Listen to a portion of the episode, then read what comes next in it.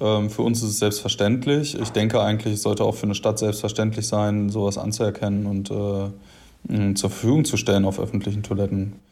Das sagt Johannes Zimber. Johannes, der ist Restaurantleiter vom Café Mala und dort bietet er seiner Kundschaft kostenlose Tampons und Binden auf der Toilette an. Ein Antrag, der genau das für die öffentlichen Gebäude der Stadt fordert, wurde vor kurzem hier in Leipzig abgelehnt. Wie es zu dem Antrag kam und woran er gescheitert ist, das hört ihr hier. Ich bin Marianta. Hi.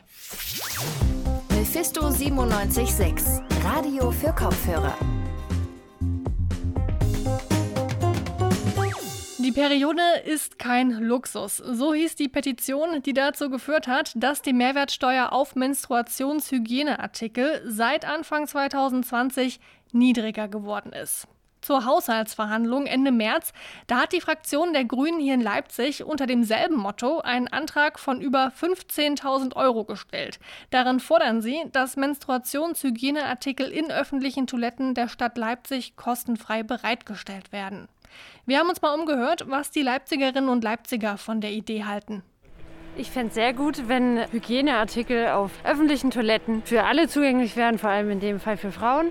Genau, gerade im Jahr 2021 müsste man eigentlich auch soweit sein. Andere Länder kriegen es ja auch schon hin. Finde ich eine gute Sache. Also spricht nichts dagegen, warum die Öffentlichkeit es nicht finanzieren sollte. Ja, ich finde, das ist absolut zeitgemäß und äh, es ist auch gut, dass die Debatte stattfindet, dass wir darüber reden und äh, ich werde auf jeden Fall absolut dafür. Das wäre natürlich eine super Maßnahme und äh, würde auch eigentlich Zeit werden, dass es das mal gibt. Also ich finde, das wäre eine super Idee. Dass es kostenlos ist, finde ich auch absolut selbstverständlich eigentlich, weil, keine Ahnung, Klopapier und sonstige Hygieneartikel hängen ja auch dort rum. Ja, Klopapier, Seife und Co., die gibt's ja auch wie selbstverständlich in öffentlichen Toiletten. Warum also nicht auch Tampons und Binden? In den Haushaltsverhandlungen wurde der Antrag der Grünen Fraktion aber abgelehnt. Charlotte Riedel aus unserer Redaktion weiß wieso. Hallo Charlotte. Hallo. Erstmal Schritt für Schritt. Was genau wurde in dem Antrag denn überhaupt gefordert? Also in dem Antrag ging es darum, dass menstruierende Personen von der Stadt unterstützt werden sollten. Und zwar indem Periodenprodukte, also Tampons und Binden in Standardgröße im öffentlichen Raum frei zugänglich gemacht werden sollten. Öffentlicher Raum, das bedeutet Gebäude der Stadt, die öffentlich zugänglich sind, wie Rathäuser, Ämter und Kundenzentren. Der Antrag bezieht sich aber auch, und das ist den Grünen besonders wichtig, auf Schulen. Genau, und wenn sich das dort bewährt hätte, könne man auch über Ausweitungen nachdenken. Das hat mir Nuria Silvestre erklärt. Sie ist die Inklusions-, Migrations- und gesundheitspolitische Sprecherin der Grünen Fraktion Leipzig. Sie hat mir auch erzählt, wie das finanziert werden soll, und zwar durch den Haushalt der Stadt Leipzig. Leipzig wäre dadurch die erste Stadt Deutschlands mit so einem Beschluss gewesen und sollte so heißt es eben auch in dem Antrag der Grünen, ein Vorbild für andere Städte sein. Hm, wenn ich meine Tage habe, dann habe ich eigentlich ja auch immer Tampons dabei. Das bin ich so gewöhnt, also zumindest wenn ich unterwegs bin. Wieso denken denn die Grünen, dass es Standard sein sollte, dass Menstruationsartikel kostenlos in öffentlichen Einrichtungen angeboten werden? Naja, für Nuria Silvestre ist das Recht auf kostenfreie Menstruationsprodukte in öffentlichen Toiletten auch ein Menschenrecht. Schließlich sei die Menstruation ja keine Entscheidung und eben halt auch kein Luxus. Trotzdem müssen menstruierende Personen extrem viel Geld für Periodenprodukte zahlen. Im Jahr, das hat mir Nuria Silvestre erklärt, komme man mit Tampons, Binden, Slip-Einlagen, Schmerzmitteln und so weiter auf insgesamt 500 Euro. Und viele können sich das eben nicht leisten. Sie sind von der sogenannten Periodenarmut betroffen. 2020 konnte zwar durch die Petition, die du ja auch schon erwähnt hast, die Mehrwertsteuer bei Tampons und Binden von 19 auf 7 Prozent gesenkt werden, aber daraufhin haben die Hersteller eben ihre Preise erhöht. Jessica Heller von der CDU hat gegen den Antrag gestimmt. Sie argumentierte das damit, dass mittlerweile viele eben auf nachhaltige Alternativen wie Menstruationstassen oder Menstruationsunterwäsche umsteigen. Das sei laut Nuria Silvestre aber keine Lösung, weil diese Produkte mit einem Preis von mindestens 10, 15 Euro eben auch nicht günstig sind. Es gibt wirklich eine große Frage der, wer bezahlt alles. Ne? Also alles ist eine Investition erstmal auch. Ähm, auf diese äh, Wegwerfprodukte auszusteigen. Und das ist der Debatte, dass wir hier offen müssen. Ne? Ja, und die Debatte zu öffnen, das haben die Grünen, obwohl der Antrag abgelehnt wurde, erstmal erreicht. Ja, ich weiß ehrlich gesagt auch gar nicht, wie viel ich wirklich so für Tampons und Co. ausgebe. Du hast gerade gesagt, 500 Euro im Jahr, das ist schon extrem viel, auch wenn man es dann auf ein ganzes Leben rechnet. Und nachhaltig ist es ja, wie gesagt, auch nicht. Das ist also ein komplexes Thema. Vor allem, weil wir ja irgendwie immer noch nicht richtig viel darüber offen reden, außer jetzt hier bei uns in unserer Bubble vielleicht, oder? Ja, genau so ist es. Denn mindestens genauso wichtig wie die finanzielle Unterstützung ist für Nuria Silvestre und die Grünen eben auch die Enttabuisierung des Themas und dass man halt darüber spricht. Ja, während Seife und Toilettenpapier auf jeder Toilette vorhanden sind, wird eben erwartet, Menstruationsprodukte immer bei sich zu tragen und sozusagen immer und allzeit bereit zu sein. Dabei vergessen viele aber, dass die Periode eben nicht berechenbar ist. Also zum Beispiel, wenn man viel Stress hat oder sich anders ernährt, passiert es auch manchmal, dass die Menstruation später einsetzt oder eben auch zu früh. Und wenn man dann nichts dabei hat, geht die Panik los. Äh, entweder kann man sich eben von Freundinnen was leihen oder eben von Menschen, die man auf der Toilette trifft oder man muss in einen Laden gehen und sich Tampons kaufen oder improvisieren mit zum Beispiel Toilettenpapier, was dann unhygienisch sein kann. Ja, und dass daran nicht gedacht wird, liegt laut Nuria Silvestre an mangelnder Bildung und Sensibilität. Ähm, und ich glaube, dass wir wirklich mehr Unterricht da, darüber brauchen, also mehr Stoff und, und auf jeden Fall mehr Sicher Sichtbarkeit. Und Sichtbarkeit schaffen wir nur, wenn wir eigentlich in jeder Toilette sowas haben, wenn wir eigentlich ganz normal einfach das nutzen können. Und das ist Hygiene, wie Toilettenpapier, wie Saft, wie jedes anderes. Und es ist Hygiene für uns und es ist Zeit, einfach das zu anerkennen und zu unterstützen. Ja, Aufklärung also, um Vorurteile aus dem Weg zu räumen und ein Bewusstsein zu schaffen. Jetzt wurde der Antrag ja, wie gesagt, abgelehnt. Woran hat es denn gelegen? Weil für mich klingt das eigentlich alles relativ schlüssig. Hm, also dem Antrag hat eine Stimme zur Mehrheit gefehlt. Die Linke hat für den Antrag gestimmt, SPD und CDU dagegen. Die SPD hat das Ganze damit begründet, dass ihnen ein Konzept fehlt. Dieses wollen die Grünen nun erarbeiten und außerdem werden sie auch weiter daran arbeiten, das Thema Sohn Nuria Silvestre an die Tagesordnung zu setzen und zu enttabuisieren. So ganz vom Tisch ist das Thema also noch nicht. Es gibt ja aber auch andere Organisationen, die das Ziel kostenfreie Menstruationsartikel verfolgen. Du hattest mit einer von denen Kontakt. Ganz genau, und zwar mit der Tampagne. Die Tampagne ist eine gemeinnützige Organisation aus Leipzig und ich habe der Initiatorin Christina Lammert und ihrem Team einige Fragen stellen können.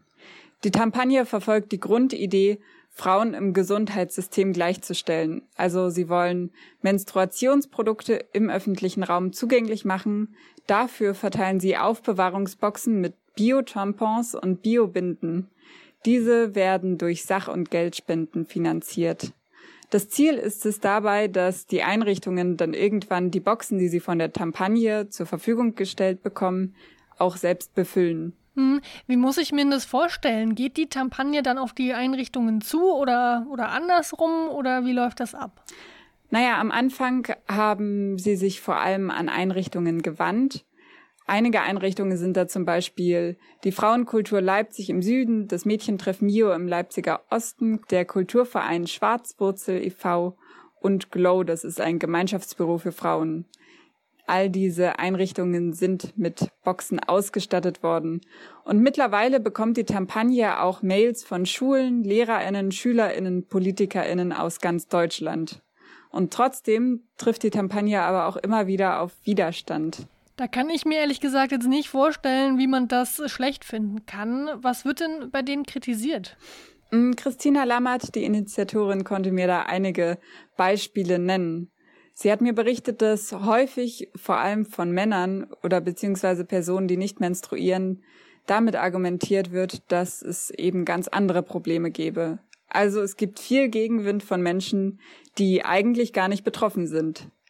Bei der Bereitstellung in Schulen befürchtete ein Schulleiter, dass eventuell Toiletten verstopft werden könnten und in einem Jobcenter haben Mitarbeiterinnen damit argumentiert, dass Personen Tampons klauen könnten oder sich eben mehr Tampons nehmen als notwendig.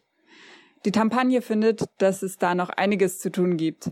Aktuell sind sie in Gesprächen mit Stadträten, damit zukünftig auch Menstruationsprodukte genauso wie Klopapier und Seife beim Einkauf berücksichtigt werden. Und das bedeutet ja auch, obwohl der Antrag der Grünen abgelehnt wurde, ist die Debatte um kostenfreie Tampons und Binden noch nicht beendet. Ja, auf keinen Fall. In sechs Monaten wollen die Grünen erneut einen Antrag stellen, diesmal mit Konzept und dann wird sich in einem halben Jahr zeigen, wie es weitergeht. Nuria Silvestre ist auf jeden Fall zuversichtlich, dass es dann klappen wird. Alles klar. Dank dir, Charlotte, für die Infos. Gerne. Der Haushaltsantrag von den Grünen, der wurde zwar erstmal abgelehnt, trotzdem gibt es deutschlandweit schon viele Einrichtungen, zum Beispiel Schulen, Unis, Restaurants oder Cafés, die eigenverantwortlich kostenfreie Menstruationsprodukte zur Verfügung stellen. Zum Beispiel das Café Maler im Stadtteil Neustadt-Neuschönefeld. Dort findet man seit der Gründung vom Café Maler vor drei Jahren Tampons und Binden auf der Toilette. Warum sie sich dafür entschieden haben, das wollte ich von Restaurantleiter Johannes Zimber wissen. Mm, ja, das war eigentlich gar keine, also, also keine bewusste Entscheidung. Das war irgendwie für uns von vornherein klar, dass das auf einer Toilette als Service dazugehört. Ähm, vielleicht auch so unterbewusst, man, oder ich kannte das ja zumindest von meiner Freundin oder so, dass das immer mal wieder doof ist. Ähm, und dann ist das ja auch kein großer Aufwand. Genau. Mhm. Wie kommt es denn bei euren Gästen an? Habt ihr da Rückmeldungen bekommen oder wird es benutzt oder eher nicht? Oder bekommt ihr das gar nicht so mit? Ja, also vereinzelt gab es da schon irgendwie, ah, das ist ja cool, aber ähm, in der Regel wird da nicht drüber gesprochen, denke ich. Ähm, es wird sehr, also es wird regelmäßig angenommen, dass diese kleine Box ist regelmäßig leer. Manchmal wird, glaube ich, auch ein bisschen einfach mit vollen Händen reingegriffen, aber meine Güte, es fehlt auch ab und zu Klopapier. Äh, vom Nachkaufverhalten unsererseits kann man sagen, es wird sehr gut angenommen. Ja, da hast du schon was angesprochen. Ähm, recht viele Menschen, die äußern durchaus auch ihre Bedenken, was das angeht.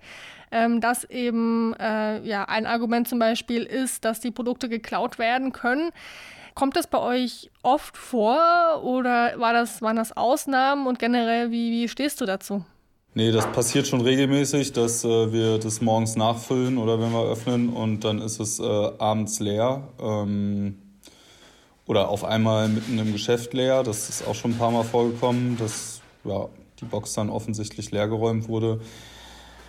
Es ist jetzt nicht so ein Riesenproblem für uns. Es ist natürlich immer irgendwie egal, was geklaut wird. In, einem, in, einem, in der Gastronomie wird halt regelmäßig äh, auch Gläser verschwinden und sonst sowas. Das ist immer ein bisschen ärgerlich, weil man sich denkt, ja, okay, äh, muss man jetzt hier so einen kleinen Laden beklauen? Was, was steht da für eine Einstellung dahinter? Ähm, ist jetzt aber nichts, wo wir uns großartig drüber ärgern oder so. Ne? Es ist dann eher ärgerlich, wenn das Ding leer ist und äh, wir haben jetzt auch nicht immer zehn Pakete in der Hinterhand, ähm, sondern kaufen ein neues Paket beim Einkaufen, wenn wir feststellen, es dann keine mehr da. Hm, falls, falls, falls dann äh, eine Frau da nochmal einen Tampon braucht und da ist keiner mehr da, ist das halt, glaube ich, eher für die dann doof. Es gibt verschiedene Organisationen, zum Beispiel die Tampagne als ein Beispiel, ähm, die das Ziel haben, dass Binden und Tampons in Toiletten von vor allem öffentlichen Gebäuden stadtweit, aber auch deutschlandweit bereitgestellt werden. Ihr seid ja keine öffentliche Einrichtung in dem Sinne, aber würdet ihr euch wünschen, dass das auch auf den gastronomischen Bereich ausgeweitet wird? Ja, also ich denke, es, wär, es würde insgesamt äh schon einen positiven Effekt haben und ich würde das schön finden, wenn die Stadt das macht. Ähm, ich sehe es im privaten oder im geschäftlichen Bereich schon so, dass es, es ist schon die Entscheidung irgendwie, die man selber treffen kann ähm, im Laden, ob man das machen möchte oder nicht. Ähm, für uns ist es selbstverständlich. Ich denke eigentlich, es sollte auch für eine Stadt selbstverständlich sein, sowas anzuerkennen und äh, zur Verfügung zu stellen auf öffentlichen Toiletten, genau. Eigentlich, also ja, was heißt wünschen? Ich finde es eigentlich eher schade, dass, ähm, dass wenn so ein Antrag kommt, der dann auch von anderen Fraktionen abgelehnt wird, das lässt schon irgendwie auch tief blicken. Damit sind wir durch mit dieser Folge von Radio für Kopfhörer. Daran mitgearbeitet haben Charlotte Riedel und Joris Bartsch. Lasst uns gerne wissen, wie es euch gefallen hat und folgt dem Podcast gerne in eurer Podcast-App.